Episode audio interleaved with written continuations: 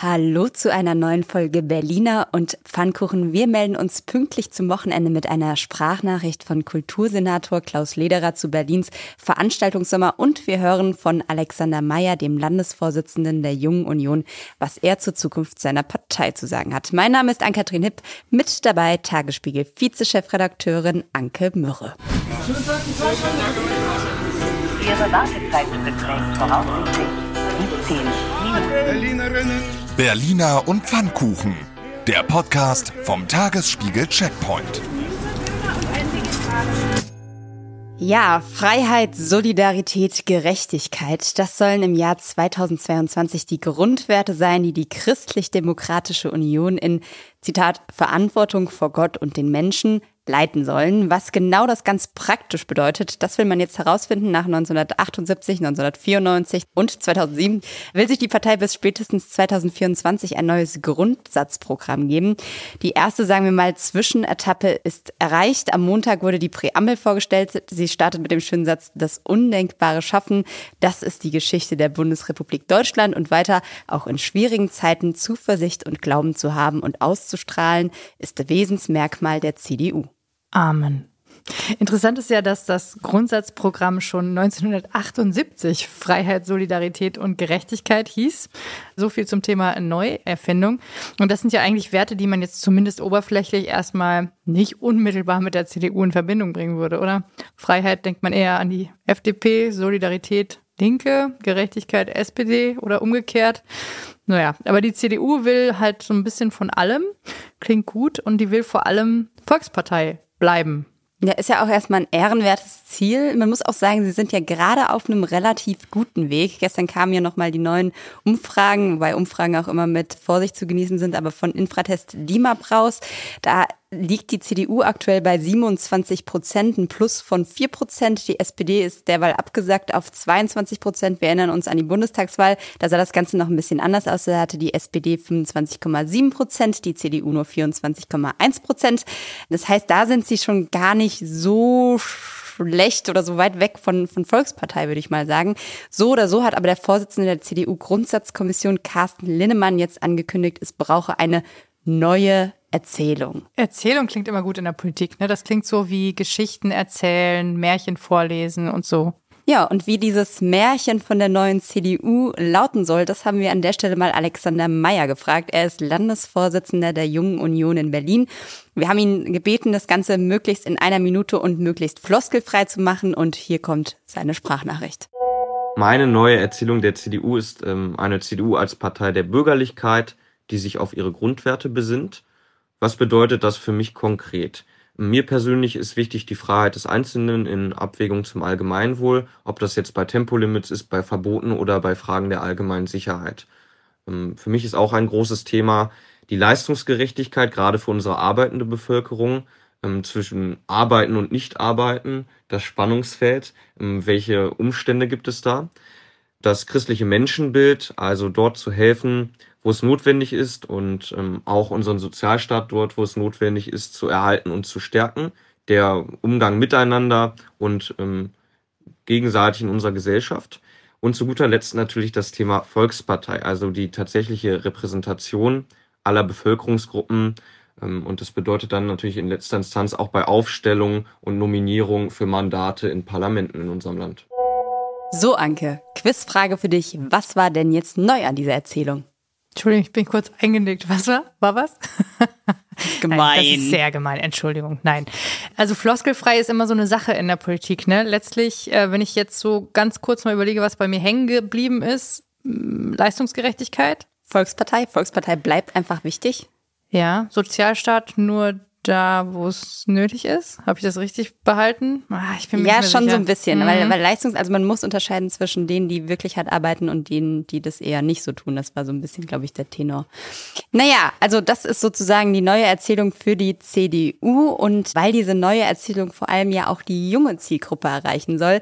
Wenn sich da nochmal so ein bisschen die Zahlen anguckt, in der Gruppe der 18- bis 24-Jährigen hat die Partei bei der Bundestagswahl nur 10 Prozent erreicht, in der Gruppe der 25- bis 34-Jährigen nur 14 Prozent Prozent, haben wir eben auch noch mal kurz nachgefragt, was Alexander Meyer glaubt, warum die CDU bisher bei den jungen Leuten nicht so richtig gut ankommt und was sich da ändern muss die CDU und die jungen Menschen. Ich glaube, ein großes Problem ist die Präsentation der Inhalte, die die CDU hat.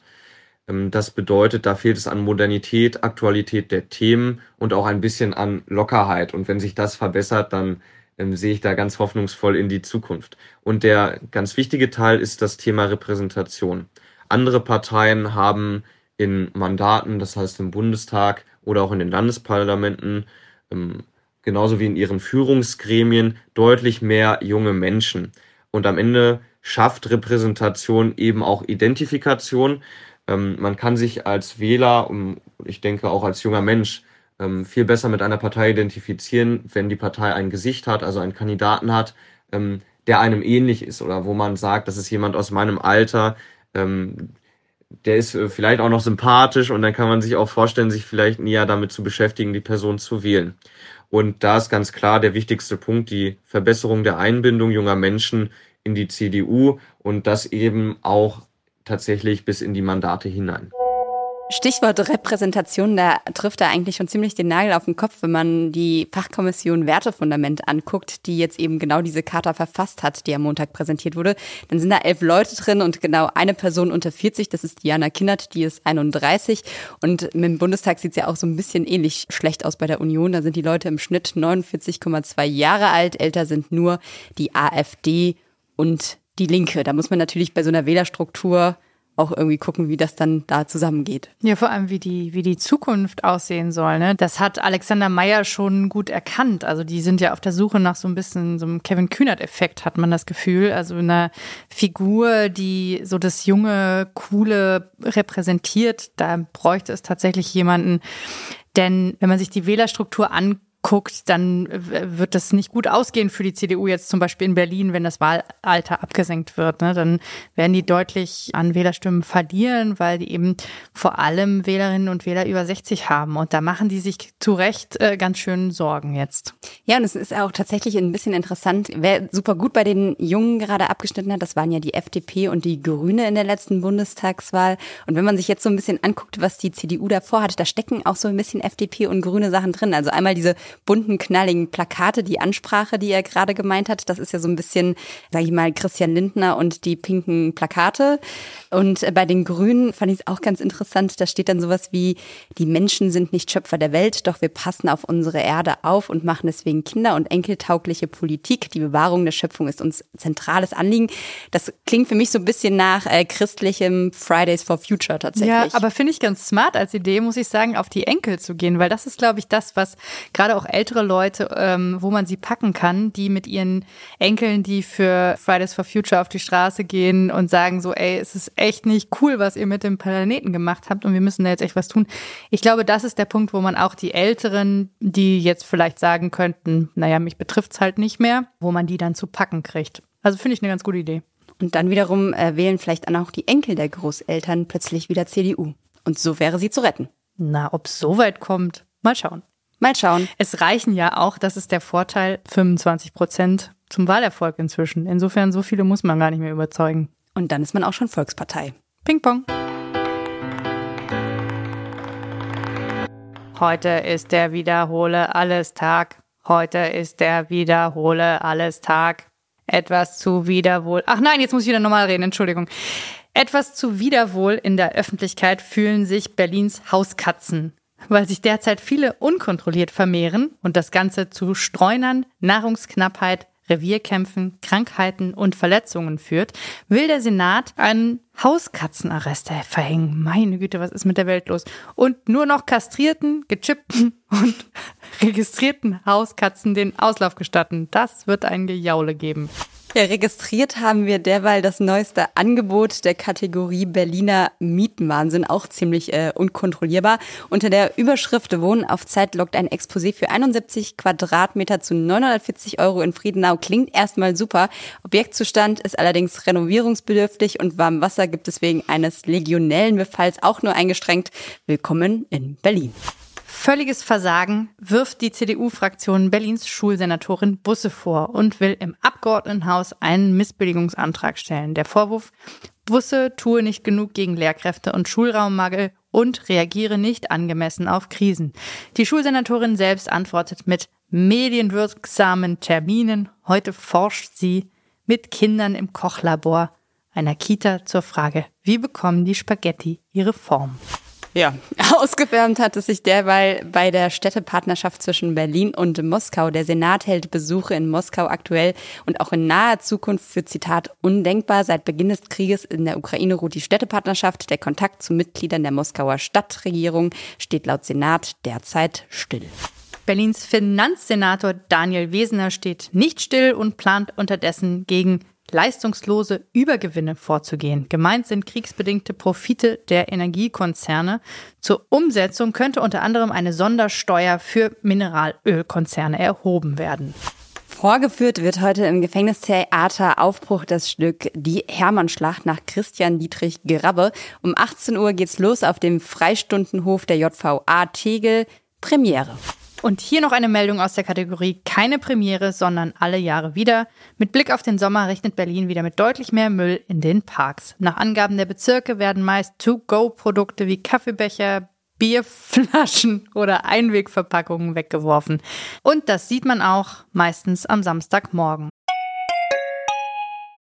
Wie geht es weiter mit der Europäischen Union? Präsidentschaftswahlen in den USA. EU-Parlamentswahlen, geopolitische Krisen und wirtschaftliche Schwierigkeiten. Wir suchen Lösungen für diese Herausforderungen. Am 19. und 20. März auf der digitalen Europakonferenz von Handelsblatt, Die Zeit, Tagesspiegel und Wirtschaftswoche. Über die Zukunft Europas sprechen wir mit Bundeskanzler Olaf Scholz, Wirtschaftsminister Robert Habeck und vielen mehr. Kostenlose Anmeldung unter europe20xx.de.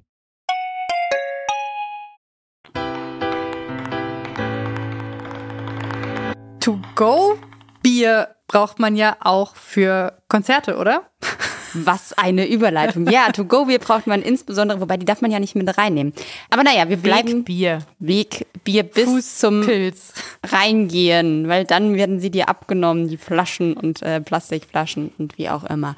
Du hast es natürlich elegant übergeleitet. Wir kommen zu unserem nächsten Thema und da geht's auch ganz viel um draußen und um Kultur. Wir haben ja letztes Jahr das Konzept Draußen statt kennengelernt durch den Senat. Wer sich dran erinnert, da wurden so, ja, nicht nur so, sondern ziemlich genau eine Million Euro zusammengeschart, um irgendwie Konzerte und andere künstlerische Aktivitäten draußen zu fördern. Das hat aber tatsächlich nur so halb gut geklappt. Zum einen, weil die Ausschreibung, da gab es so ein bisschen Kritik daran, weil man nicht richtig erkennen konnte, wie die Jury letztlich die förderungswürdigen Projekte ausgewählt hat. Und zum anderen gab es da auch ein bisschen Probleme mit den Genehmigungen. Ja, Genehmigungen sind ja so eine Sache. Ähm, in einem zehnseitigen Bericht für den Hauptausschuss hat Klaus Lederer, Kultursenator, äh, sich im vergangenen Jahr mehr oder weniger, sagen wir mal, beschwert. Die Senatsverwaltung für Kultur und Europa stellt nicht nur fest, dass es einen großen Bedarf für die Förderung von kulturellen Veranstaltungen und Projekten im öffentlichen Raum gibt, heißt es da. Sie stellt auch fest, dass die Umsetzung regelmäßig in Genehmigungsverfahren scheitert. Begründet wird das unter anderem mit Lärmemissionen, der Sicherstellung des Naturschutzes, mit Grünanlagengesetz, Haftungsfragen der Veranstaltenden für potenzielle Schäden, Konkurrenz der Nutzung, die Überlastung der Ordnungsämter oder auch schon mit dem Verweis auf den Grundsatz der Gleichbehandlung. Entweder argumentieren die Behörden damit, könne man nur alle Anträge genehmigen oder eben keinen. Ja, und weil dann doch eben bei der einen oder anderen Behörde dieser Entschluss zu eher keiner als lieber alle gefallen ist, haben wir in diesem Jahr Kultursenator Klaus Lederer mal gefragt, ob die Bezirke etwas kulturfreundlicher geworden sind. Oder anders gefragt, heißt es in diesem Jahr Kultur First, Bedenken Second? Und hier kommt seine Antwort. Wir richten jetzt mal den Blick nach vorn. Die Pandemie hat Künstlerinnen und Künstler wie das Publikum hart getroffen und äh, das nicht nur zwei Sommer lang. Unser Anspruch, unsere Idee, es Künstlerinnen und Künstlern zu ermöglichen, ihre Kunst jetzt endlich wieder zu zeigen, aufzutreten in der Stadt, den Menschen das Gefühl zu geben, dass das, was sie entbehren mussten, äh, jetzt wieder geht, nämlich das Erleben von Kultur. Also kulturelle Angebote in der gesamten Stadt von Reinickendorf bis Treptow-Köpenick für alle Gäste einen ganzen Sommer lang kostenfrei und draußen. Das geht natürlich nicht allein. Wir brauchen Partnerinnen und Partner und wir haben die.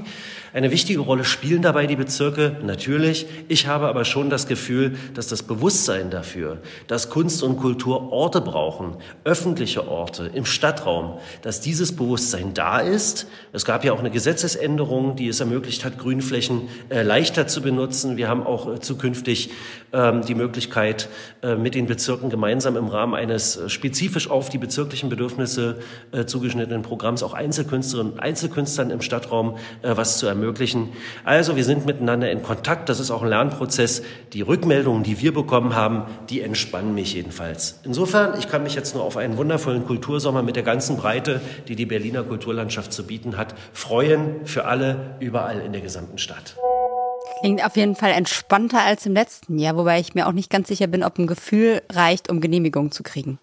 Ja, vom Gefühl, ein gutes Gefühl haben wir oft in Berlin, ne? Und dann fängt das Behörden-Ping-Pong an. Klingt auch so ein bisschen so, als wäre er selber auf der Bühne gewesen, als er das aufgenommen hat. Vielleicht hat er schon mal geprobt. Ja, aber interessant ist, wir haben Klaus Lederer auch gefragt, warum oder ob es denn nicht so eine Art, ich sag mal, Corona-Stauauflösungsfreigabe geben muss. Wir kommen jetzt wieder mit unserer alten Leier Herbert Grönemeyer. Ihr merkt, das geht uns nicht aus dem Kopf. Sitzt tief. Äh, es sitzt tief, aber weil natürlich Herbert Grönemeyer nicht auftreten kann, weil, weil es heißt quasi, es gibt keine Plätze mehr ähm, und das ja eigentlich kompletter Schwachsinn ist, weil es gibt ja nicht jeden Abend ein Konzert in der Waldbühne, sondern es hängt ja damit zusammen, dass nicht jeden Abend jemand in der Waldbühne auftreten darf.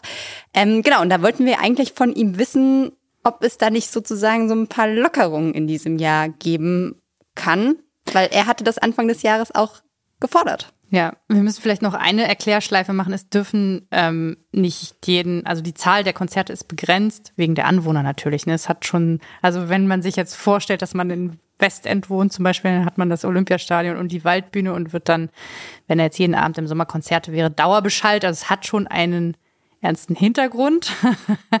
Aber es ist natürlich tatsächlich die Frage, ob man das nicht lockern könnte um all diesen tollen Künstlerinnen und Künstlern jetzt die Möglichkeit zu geben. Ja, und genau das hat Kultursenator Klaus Lederer ja eigentlich schon Anfang des Jahres gefordert. Er hat dann der Taz ein Interview gegeben, hat gesagt, er wird sich nicht nur für den Kultursommer einsetzen und dafür werben, sondern auch dafür, dass äh, sozusagen Konzerte auf der Waldbühne oder auch in der Wohlheide vermehrt stattfinden dürfen, dass es eben nicht mehr nur 18 sind im Jahr, sondern vielleicht 25 oder 30. Jetzt haben wir ihn eben nochmal danach gefragt und dann hat seine Sprecherin gesagt, na ja, darauf will er eigentlich nicht antworten, weil sind ja keine Fragen zum Kultursommer und das war abgesprochen. Ja, und Klaus Lederer ist ja bekanntlich Kultursommersenator und nicht Kultursenator. Ja, und äh, Open-Air-Konzerte im Sommer sind ja auch nur kulturelle Veranstaltungen im Sommer und nicht Kultursommerveranstaltungen. Äh, okay, also jetzt bin ich komplett raus. Aber welche Begründung man oder was man uns noch hinterhergeschickt hat, war auf jeden Fall die Aussage, der Kultursenator habe sich generell dafür eingesetzt, dass das Ganze irgendwie ausgeweitet wird. Aber die Antwort von der Senatsverwaltung für Umwelt bekommen, dass rechtlich keine Möglichkeit zu einer pauschalen Aufhebung der Obergrenze gibt. Ähm, Sie haben uns dann gebeten, nochmal bei der Senatsverwaltung dort nachzufragen. Das haben wir auch getan. Und oh Wunder, oh Wunder, es gibt da keine Obergrenze, haben wir dort rausgefunden. Ping-Pong. Behörden Ping-Pong, da kennen wir uns ja aus. Also, Antwort, es gibt keine absolute äh, Höchstgrenze von Veranstaltungen pro Ort, sondern, Zitat, es gibt lediglich je Ort eine gewisse Tradition. Die könne sich durchaus ändern, etwa wenn sich Veranstaltungsorte immer mehr etablierten und der Lärm, der dazugehöre, dadurch in der Umgebung eher akzeptiert werde. Menschen, die dort etwa hinziehen, wissen dann darum. Insofern gibt es etwa am Olympiastadion mit seinen verschiedenen Veranstaltungsorten und Großevents aktuell eine andere Lage als etwa an der Wuhlheide. Und was man uns dann auch nochmal bestätigt hat, es gibt tatsächlich sowas wie einen Nachholeffekt in diesem Jahr. Die Veranstaltungsgenehmigungen wurden etwas erhöht. Auf der Wuhlheide gibt es derzeit, oder was heißt derzeit, in diesem Jahr 18 sehr laute, störende und weitere neun laute, weniger störende Veranstaltungen. Auf der Waldbühne sind es insgesamt neun störende und 23 weniger störende. Außerdem darf so ein bisschen länger gespielt werden. Schön ist aber vor allem auch, wenn man sich die Einsortierung störend ja. und nicht störend anguckt. Ja, das ist zum Beispiel äh, als äh, störend einsortiert Iron Maiden, Materia, Seed, und Pearl Jam, das kann man auch ungefähr nachvollziehen. Aber zum Beispiel auch als besonders störend Sarah Connor, was vermutlich am Feuerwerk der Liebe liegt, die sie da abfeuert oder so. Andrea Berg, Roland Kaiser und die Schlagernacht des, des Jahres werden hingegen als weniger störend einsortiert, was ich jetzt zumindest inhaltlich nicht nachvollziehen kann. Ja, aber dazu gibt es natürlich den äh, offiziellen Hinweis, das ist selbstverständlich eine rein emissionstechnische Bewertung und hat mit der Art und dem Inhalt der Veranstaltung nichts zu tun. Aber was ist mit der schlechte Laune-Emission? Also als Anwohnerin würde mich das schon stören. Naja. Das diskutieren wir beim nächsten Mal und jetzt machen wir erstmal weiter mit unserer nächsten Sprachnachricht. Berlin erwartet mehr als Worte. Berlin erwartet politische Aktion. Jo. Und jetzt kommen wir zu unserer letzten Sprachnachricht. Ihr wisst Bescheid, die können uns Hörerinnen und Hörer jederzeit an unser Handy schicken. Das ist die 01729939576. Und wir nehmen da so, ja, alles, was kommt, sage ich mal, irgendwie entgegen. Und heute haben wir eine Überraschungssprachnachricht von Peter Höhnisch aus Tempelhof dabei. Die hat er uns schon vor ein paar Tagen geschickt, aber sie ist durchaus aktuell. Deshalb hören wir mal rein. Guten Tag, hier ist Peter Höhnisch aus Tempelhof.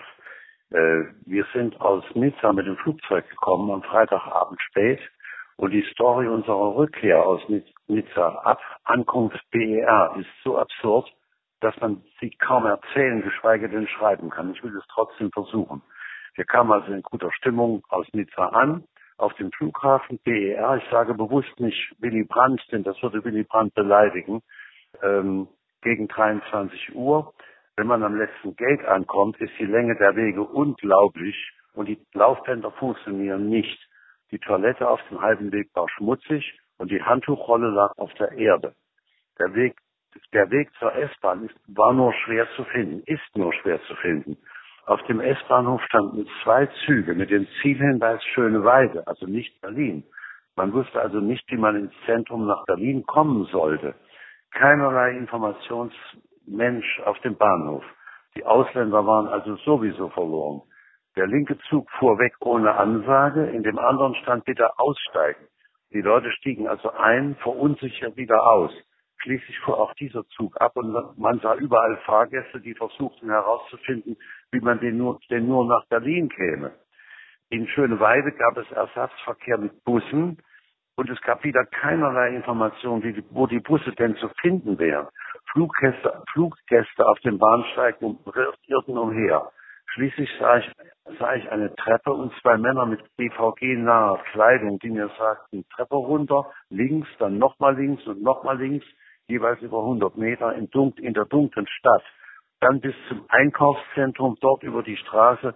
Das war eigentlich der Gipfel. Also diese ganze Geschichte. Dort kam dann auch ein Bus äh, und man kam zur nächsten U-Bahn-Station. Das Ganze war also vollkommen absurd dass man es eigentlich erlebt haben muss. So, das ist die Geschichte. Okay, tschüss. Treppe runter, links und nochmal links und nochmal links, BER, ein Drama in 74 Akten, würde ja. ich sagen. Ist doch alles beim Alten, oder? Ich, äh, ich genau diese Sprachnachrichten, äh, die, diese Nachrichten, früher haben wir noch keine Sprachnachrichten empfangen, äh, haben wir immer aus Schönefeld bekommen.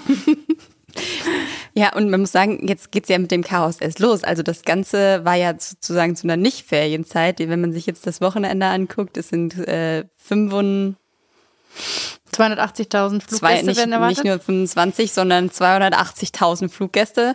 Äh, da wird's nochmal besonders spaßig für alle. Ja, das waren etwa so viel wie über die Osterfeiertage, wobei da muss man sagen, da gab es jetzt nicht so viel Chaos. Das stimmt, aber dafür hat gestern das Chaos schon angefangen. Schön fand ich auch auf Twitter heute noch, er hat mal so BER eingegeben und geguckt, äh, wie sich da Leute, die Leute alle beschweren und der Twitter-User Ralf Steg hat äh, dazu geschrieben, ein Uberfahrer hat einen amerikanischen Freund, der gestern zum Flugplatz musste, nach Tegel gefahren und dann zum BER für 106 Euro Stadt war in Kreuzberg. Uber hat inzwischen 76 Euro zurückgebucht. Da war, ob das ein FDP Fahrer war, der einfach mal Tegel wiederbeleben wollte. vielleicht, müsste, vielleicht sind auch irgendwelche Navi-Geräte noch nicht aktualisiert. Das könnten wir mal recherchieren. Also nochmal an alle Podcast-Hörerinnen und Hörer. Unser aktueller Flughafen, auch wenn man es nicht so, so gerne hört, ist der BER. Vielleicht haben die Leute das auch verpasst, weil der ja während der Pandemie eröffnet wurde. Wo man sich nicht für Fliegen interessiert hat. Also wenn wer im absoluten Nevada gelebt hat und nie die Nachrichten konsumiert hat, hat das vielleicht verpasst. Ja, hier nochmal für alle Berlinerinnen und Berliner, der BER ist tatsächlich eröffnet. Amen. Und dann sind wir auch wieder bei der CDU und damit können wir jetzt eigentlich unser Podcast-Gespräch heute beenden. Und für die Woche. Und für die Woche. Nächste Woche Montag ist Pause, da ist Feiertag. Wir melden uns am Mittwoch wieder. Tschüsseldi. Tschüss. Das war Berliner und Pfannkuchen. Mein Name ist Ann-Kathrin Hipp. Mit dabei war Anke Mürre, Redaktion Johanna Voss, Produktion Benjamin Ritter, der Apparat, Musik Anke Mürre und wir wünschen ein schönes Wochenende.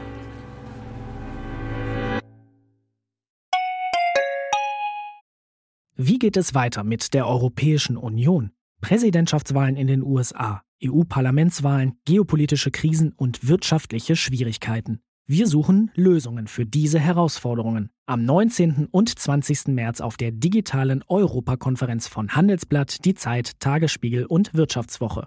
Über die Zukunft Europas sprechen wir mit Bundeskanzler Olaf Scholz, Wirtschaftsminister Robert Habeck und vielen mehr. Kostenlose Anmeldung unter europe20xx.de.